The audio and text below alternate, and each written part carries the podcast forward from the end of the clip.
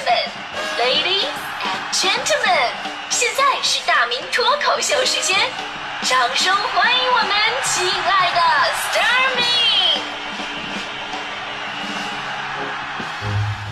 好，欢迎各位来到今天的大明脱口秀，我是大明。呃，这年头你说干什么 啊，都都都有点成本是吧？你说我们最做广播的这个感受最明显的一点，就是十年、二十年前那时候广播真的是非常红火的年代，听众呢非常愿意跟我们广播节目啊、广播主持人来进行互动，每天留言信息特别的多，就靠发短信给电台留言那会儿，你知道最开始这短信呢是一一块钱一条的，一块钱一条，后来呢是降到了五毛钱一条，但是每天的互动量还是巨大，是听众愿意拿出自己的成本来追广播。那现在不一样了，现在这个市场发生了巨大的逆转。就咱们节目还好，毕竟早高峰啊，加上主持人的个人魅力哈，还有点互动量是吧？但是晚上就不行了。那天我们晚间节目的主持人马哥就跟我抱怨啊，说现在做节目啊，啊有没有有人发了就没有人发来微信啊，跟他互动，就就你知道这种感觉就好像就是没有人在听自己的节目一样。直到有一次说说节目里边送奖品，一下子炸出二百多个发微信的，其中有一半问这个奖品包邮吗？是吧？所以呢，这是主持人需要花费成本的一个年代了。然后我就跟马哥说：“我说，其实啊，你想知道自己节目有没有人听，根本就不用送礼物，对吧？不要把听众想的那么俗，你只要说把那个轻轻的我走了，正如我轻轻的来说成这是李白写的诗，立马就知道自己节目有多火，真的。啊，这就是我我快乐早点到做了这么多年最大的经验。我觉得，每次看到听众给我们挑错呀，领导给我们罚款的时候，我都无比高兴。你看我们收听率还是可以的，是吧？然后呢，我这个人经常反思这么一个问题，就是我确实是一个没有什么经济头脑的人，就没有好好利用当年听众朋友愿意付出成本的这个热情。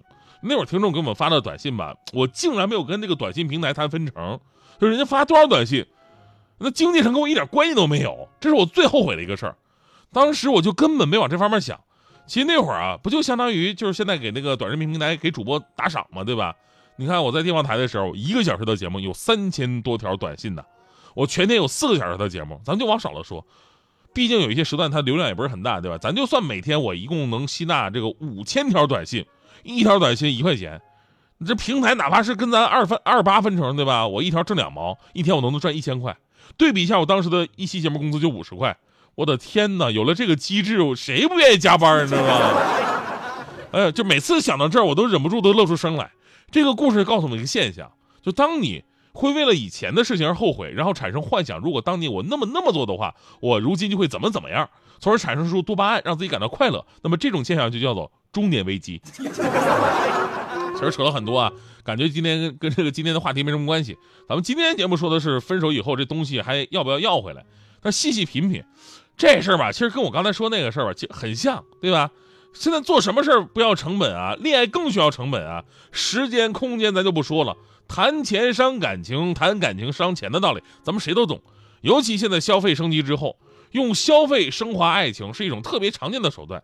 如今男生追女生分两种嘛，就第一种追你的时候啊，对你特别好，跟不要老命似的，各种温柔体贴、浪漫、花前月下，啊，但是追到之后呢，就开始慢慢变得冷淡了，这是一种。另外一种追女生的方式呢，就是一开始我小心谨慎，很克制，细水长流，对吧？然后很快就被人拒绝了，那家伙拒绝可干脆了，我跟你说。但不管哪种方式，就当你们分手之后，再去谈恋爱期间的这个红包啊、礼物什么的，就涉及到了无数感情的因素在里面。经济纠纷咱们说容易理清，但感情真的能分得那么清吗？这就好比当年我一个小时三千条短信，但节目里边最多能念出三十条来。你说剩下那些没念出来的，还让我让我还钱，是吧？没念出来，本来一分钱就没挣，然后每期节目还到达一千块钱。所以我一直觉得呢，分手就分手，咱们干脆一点。以前的东西吧，触景生情啊，触伤人啊，你可以打包还给他。礼物什么的能用就用，不能用看着闹心扔掉或者送给有需要的人。至于那些小来小去的吧，啊，你请我吃饭，我请你看电影，这个你要再纠缠，那真的是没什么意思了。当然了，如果涉及的数额比较大，那就是另外一回事了。前两天有个新闻，大家伙都看到了吧？就是杭州一哥们儿七十六万全款给女朋友买房子，买完女的就翻脸了，还说这哥们儿啊恶心、无耻、恐怖。呃，这事儿简单跟大家伙说一下。这李先生呢是杭州人，今年三十六，从小呢患有小儿麻痹症，只能靠这个拐杖来行走。不过呢，凭借自己的努力，呃，人很聪明啊，现在做程序员了，年收入有二十多万，还不错啊。今年有机会认识到了一个女孩，俩人一起旅游看演唱会，哎，感觉挺好的。期间呢，女孩说自己想换个手机，这哥们特别大方，哎，给人买了一个八千多的 iPhone。然后这女孩呢又说自己想买房，这哥们又专门跑过去帮女孩付了七十六万的房款，而且这笔钱呢，他就根本没让女孩打欠条。而且直到这个时候，他跟女孩其实还都是只是这个普通朋友关系。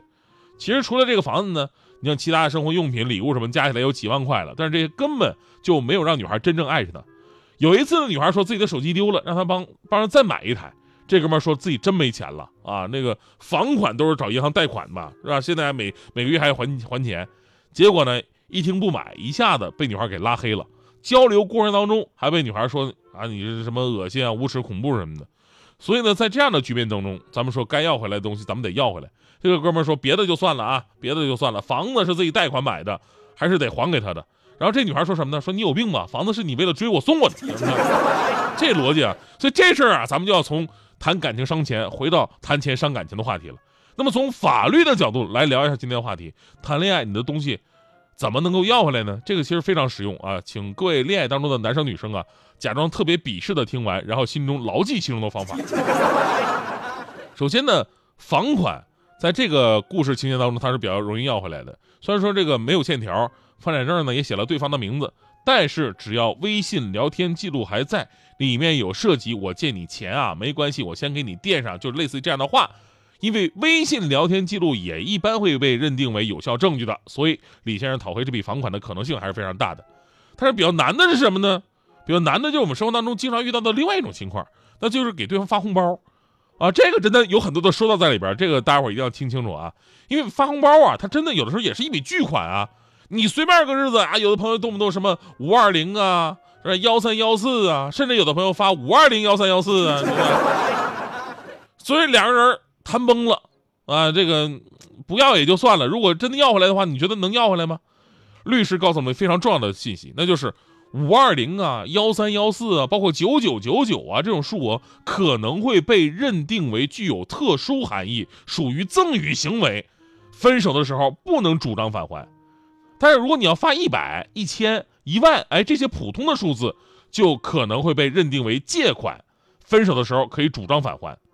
所以，如果你非要表达特殊含义，比方说我就想要发五二零啊，表达我爱你啊，你这样你可以先发一个四百块，再发一个一百二十块。幺三幺四，你可以先发一个一千块，再发一个三百块，再发一个十四块。而且不要在红包当中加入什么“我爱你”啊这种暧昧的词汇，建议各位使用“这是你要的钱，你要的钱到了，款项收到了吗？”所以呢，这个故事就告诉我们道理啊，就是跟律师谈恋爱真的是太可怕了。这种方式，我估计你真的会单身一辈子吧？这个。所以最后咱们总结一下，恋爱啊，真的是一门学问，不一定成功，但是一定要学会有舍有得。感情里边肯定是没有绝对的公平的。但是如果涉及比较大的经济纠纷，伤筋动骨了，那有人呢就是不地道的，我就是要占你便宜，那么也得学会拿起法律的呃这法律的武器来保护自己。归根到底呢，就是咱们呢得学会正确的处理男女关系，给对方花钱，它不是唯一的讨好方式。所以在这里我要跟各位家长朋友们咱说一句啊，不要一味的禁止早恋，真的要引导和教育年轻人如何正确的表达爱。这个新闻的典型就是典型的不会表达爱，怎么办呢？只会花钱去讨好人家。所以呢，人呢一定要在没钱的时候就学会谈恋爱，这样才知道怎么糊弄女生。然后强哥追强嫂，强哥追强嫂当年也没花多少钱，就是用心啊，特别用心。每天早上一包心形饼干加一瓶牛奶，坚持不懈，最后终于追到手了。结婚那天婚礼现场，强嫂是含着眼泪说起这段往事，还说强哥特别用心，因为这种新型饼干呢，他从来没有见过。后来想去超市买，买都买不着。然后呢这时候强哥非常自豪说：“那当然买不着了，那是一块一块我啃出来的呀，啃完呢就不够光滑，还得拿门牙来打磨打磨，你知道吗？”你是否还会牵挂我？我最亲爱的朋友啊！当我决定放下所有，走上去自由的路，你是否还会陪着我？我最思念的亲人啊，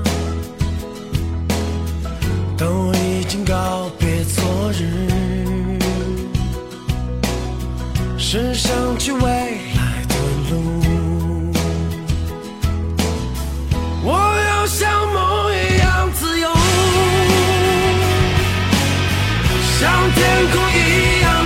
下在这曲折蜿蜒的路上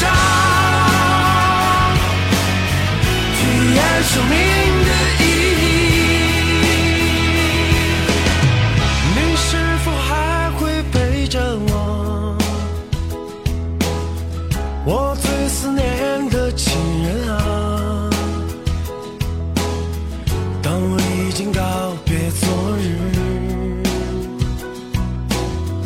只想去未来